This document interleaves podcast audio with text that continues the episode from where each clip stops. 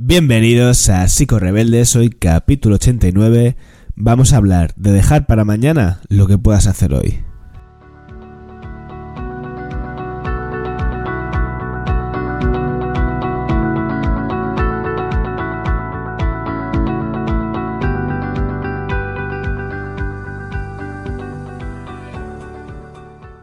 Rebeldes es un espacio para profesionales y no profesionales de la salud mental que tienen algo en común y es su pasión por la psicología. Una psicología crítica, una psicología sincera y una psicología que se fija en esas pequeñas grandes cosas que pueden hacer eh, o marcar la diferencia en nuestra salud mental. En este caso, hoy de lo que vamos a hablar es de un tema que no he tocado aún en el podcast de ningún modo, al menos que yo recuerde, porque claro, como son 89 episodios, es posible que en algún momento algo se me haya escapado, pero creo que no de la procrastinación, ¿vale? La famosa procrastinación, esta, esta palabra que a veces es tan difícil de pronunciar o que cuesta un poco, que se nos, se nos traba, ¿no? Cuando la queremos mencionar y que en cierta manera está muy de moda porque se habla mucho de ello. Eh, antes de meterme de lleno en el episodio, como siempre, ya sabes que tienes en los enlaces del, del episodio de, del Spotify, de Apple Podcast, de iBox, de todos los sitios donde me estés escuchando, quizás también Google Podcast, que el otro día me llegó un mensaje de que había tenido, no sé si siete escuchas o algo así en Google Podcast, que dije, hostia, no sabía ni que tenía Google Podcast. Pues si también eres de, esa, de ese pequeño sector que me sigue de allí, pues coméntame si es que se puede comentar, eh, o vete al enlace de, de, mi, de la descripción del vídeo, porque allí van a estar todos mis recursos gratuitos para que me sigas en la newsletter y estemos un poquito más cerca, y también el canal de YouTube al que le estoy dando muchísima caña. Eh, ya el, otro día no sé cuántos vídeos había subido, pero creo que 70 por ahí, que me parece una, una barbaridad, ¿eh? No, se, dice pronto, pero hay un curro ahí detrás que, que flipas. Y eso lo he podido hacer gracias a que no he procrastinado, que estoy muy motivado. Venga, vamos a hablar de este tema tan interesante. Em, yo recuerdo cuando era pequeñito que cuando mi padre me mandaba, sobre todo era más mi padre, eh, me mandaba alguna tarea de casa o algo que tenía que hacer, siempre me decía, repetía todo el rato, no dejes para mañana lo que puedas hacer hoy. Este clásico refrán, ¿no? Y que da el título al, al episodio del, del, capítulo de hoy. Y yo pensaba, pero ¿y por qué no? O sea, ¿por, o sea, ¿por qué? ¿Por qué esto es, esta lógica aplastante? Pues si lo puedo hacer mañana, pues ya, ya me encargaré mañana, ¿no? Que se ocupe mi yo del futuro de resolver este problema. Era como, no le veía, no le encontraba el sentido a esto. Era como, yo no lo voy a asumir, por cierto, porque lo digas tú, papá. Yo creo que no, que no es verdad. Que si lo puedes dejar para mañana, pues mira, hoy me libro y ya lo solucionaré cuando lo tenga que solucionar, ¿no?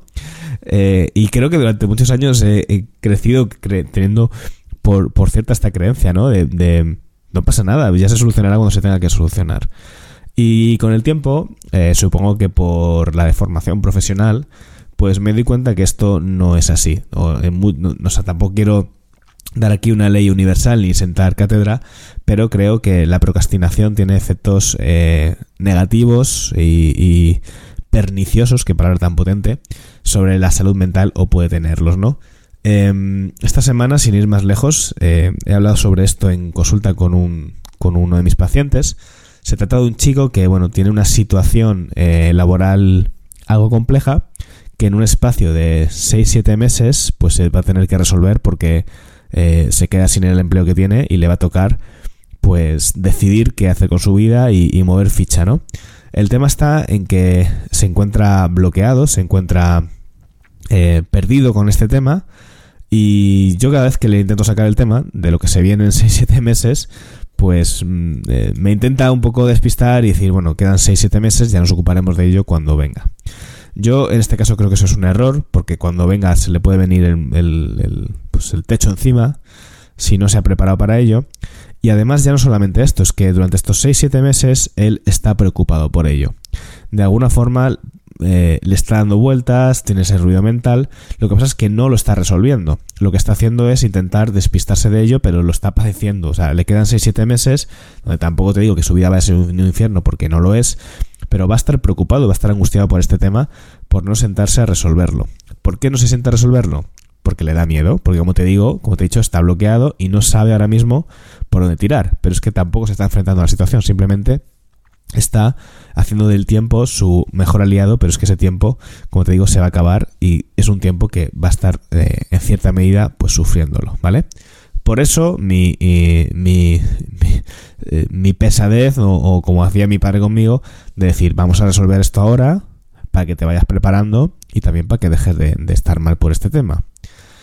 Vale, pues este es un ejemplo para mí muy claro de cómo la procrastinación eh, puede tener efectos sobre la salud mental y física, porque generalmente siempre hemos asociado la procrastinación a la despreocupación, ¿no? A la pereza.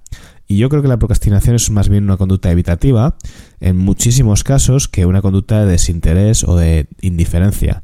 Y como toda conducta evitativa, pues esto no hace más que hacernos más pequeños y asustarnos más. Un estudio publicado en PubMed que es una de las revistas científicas, bueno, no sé si es una revista o una base de, artículos, porque yo recuerdo que cuando estaba en la universidad era una de las que más consultaba cuando tenía que hacer un trabajo en, en PubMed, en la, en la, base de datos que teníamos ahí en la uni para, para consultar artículos, ¿no? Bueno, pues un estudio publicado en PubMed tenía como objetivo investigar si los estudiantes que procrastinan tienen un mayor riesgo de padecer problemas de salud mental y física. Cogieron estudiantes universitarios porque, como ya se sabe, pues los estudiantes universitarios eh, los hay de muchos tipos y algunos hay que son súper precavidos y empiezan a estudiar el primer día tal y cual y otros que lo dejan todo para el minuto final, que es cuando van a empezar a resolver. De los 3.525 estudiantes que empezaron el estudio, 2.587 eh, siguieron en él y respondieron al cuestionario de seguimiento. Es decir, que lo que hicieron, más o menos por no liarme mucho, es que eh, a, los 3.525 les pasaron un cuestionario de salud, ¿vale? Y de procrastinación. Y ah, no sé si unos meses después o cuando, pues le volvieron a pasar el mismo test. Y de esta lista, pues se cayeron eh, casi 1.000, por lo que veo aquí, pero 2.500 más o menos se mantuvieron en la investigación. Los resultados mostraron que los niveles más altos de procrastinación se asociaban con síntomas más elevados de depresión, ansiedad y estrés nueve meses después. También demostraron que las personas que tenían niveles más altos de procrastinación, pues eran más, tenían una tendencia mayor, eran propensos a, sufrir dolores, eh, peor calidad del sueño, soledad y algunas dificultades económicas. A mí esto me, me choca mucho, ¿no? Que tantas cosas y tan tochas se pueden asociar a una única variable. De hecho, no lo sé. Yo no sé qué validez tendrá esta investigación, pero a mí me, suena un poco. Me parece demasiado. Eh, demasiado, no sé. Eh, impresión mía, ¿eh? Que, yo no soy investigador y, y, hay cosas que no, que no domino. Pero también el propio estudio lo dice, que bueno, que hay otros factores que no pudieron controlar y que no se puede deducir de esta investigación una causa de, eh, o sea, una relación de causa-efecto. Yo creo que efectivamente atribuir todo esto a la procrastinación me parece que desde mi opinión subjetiva está muy sobrevalorado, pero te lo quiero traer porque, bueno, pues era una investigación que he encontrado de que, relacionaba con una muestra amplia el tema de la procrastinación, porque yo sí que pienso que la procrastinación puede tener efectos sobre la salud mental. Al final, eh, hay un compañero mío que dice que, que la pereza no existe. Eh, una vez dijo esto y a mí me, eh, me quedó ahí, se me quedó en la, en la mente, ¿no? Me, me pareció como una frase como muy, muy potente. Él es un chico que, que trabaja bajo un modelo de, psicoterapia eh, psicoanalítica. Y debe ser que había un autor que habla sobre esto, ¿no? Como la, la, intención inconsciente de la pereza, lo que se esconde la pereza o algo así. Eso deducí yo porque tampoco lo sé exactamente. La cuestión es que me pareció curioso este enfoque de, no contemplar la pereza como pereza en sí mismo, de cuando tenemos a personas que les cuesta ponerse, resolver, hacer lo que tienen que hacer, eh, no caer en el, en el juicio o en la asignación automática de, bueno, esta persona es una vaga, esta persona no hace porque no quiere, sino que a lo mejor toda esa procrastinación, en el fondo lo que hay es un, un miedo, una incapacidad a, afrontar ciertas situaciones, la baja tolerancia al dolor, al sufrimiento. Por ejemplo, yo creo que una de las cosas que reinan en, la procrastinación es la, distorsión cognitiva. En el caso que te acabo de contar al comienzo del vídeo, eh, mi paciente de alguna forma anticipa que resolver, resolver esa situación de bloqueo le va a traer sentimientos de, de ansiedad, le va le puede ocasionar porque es una persona también que tiene que ha tenido en, diferentes momentos de su vida eh, episodios bastante graves que ya ha superado no de, depresión y bueno de un trastorno grave. Eh, y yo creo que le ha cogido miedo a enfrentarse a cualquier situación que le pueda generar malestar por volver a caer, ¿no? Esto también se lo he devuelto a él y lo hemos, lo hemos tratado y él está de acuerdo en que seguramente haya bastante de esto. Entonces, al final, no solamente un tema de pereza o de, o de vagueza, ¿no? Sino que hay una serie de miedos por los que la persona intenta evitar exponerse al malestar o al sufrimiento que eso va a suponer. En el ejemplo de estudiar, por ejemplo, que parece que es como algo más mm, de puramente pereza, pues quieras que no, el, salir de tu zona de confort, de, estar despreocupado y tener que vincularte con eh, una presión, con una obligación, es un motivo de, de ansiedad o de como lo quieras llamar, ¿no? Implicarte con las cosas, involucrarte, eh, ponerte las pilas significa pues empezar a comprometerte con algo y eso conlleva una tensión inherente. Creo que la pereza tiene sobre todo que ver con esto, con el miedo, con la, con, con la evitación del malestar. Lo que pasa es que en general cuando evitamos el malestar esto se nos suele venir a la contra en muchos eh, en muchas en la mayoría de situaciones no también veo un ejemplo de procrastinación en los temas de pareja cuando yo tengo un conflicto con mi pareja y por no tener un conflicto me voy aguantando, voy aguantando, voy aguantando, pero en el fondo ese conflicto está sin resolver y está en medio de la relación como un elefante eh, en la habitación, ¿no? Así que eh, la procrastinación se puede ver en muchos sentidos y como te digo es una evitación de las consecuencias negativas, pero que en el fondo van haciendo que en el futuro o mientras tanto se vayan haciendo mucho más desagradables. Porque en el caso, por ejemplo, volviendo sobre el caso de mi paciente, al final lo que se trata es de pensar sobre una situación en la que hay que tomar decisiones. Y sí, evidentemente va a conllevar duda y va a conllevar pues cierto mm, mm, nivel de ansiedad en el sentido de que, eh, de que toca eh, rascarse un poco la cabeza. Pero estoy seguro que eso es mucho menor que el, el, el, el paso de eh, todo lo que estás eh, ahora padeciendo por, dando, por darle vueltas sin saber que tiene eso por resolver. Es como ir al dentista. Pues a lo mejor ir al dentista a ti te da mucho miedo y tienes una caries ahí que te está doliendo, pero en el fondo sería mucho más efectivo eh, o no lo pasarías tan mal si al final vas y te la curas que estar todos los días ahí con la carie dando por el culo. No sé, son eh, ideas que me vienen a la cabeza y como te digo, yo cuando veo un caso de procrastinación en terapia lo, entiendo como una conducta evitativa, como una postergación del malestar que hace que eh, nos estemos protegiendo de lo inmediato.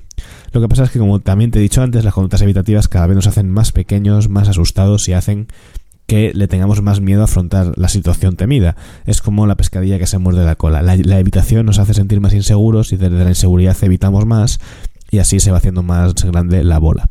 Por tanto, eh, acostumbrarnos a exponernos al malestar, a, tener que aguantar la tensión, la angustia, el, movilizarse, pues es una cosa bastante positiva y no a ir acumulando mierda debajo de la cama. Eh, esto es extensible a tantísimas situaciones como puede ser simplemente ir al psicólogo, ¿no? Pedir cita y no seguir acumulando y acumulando.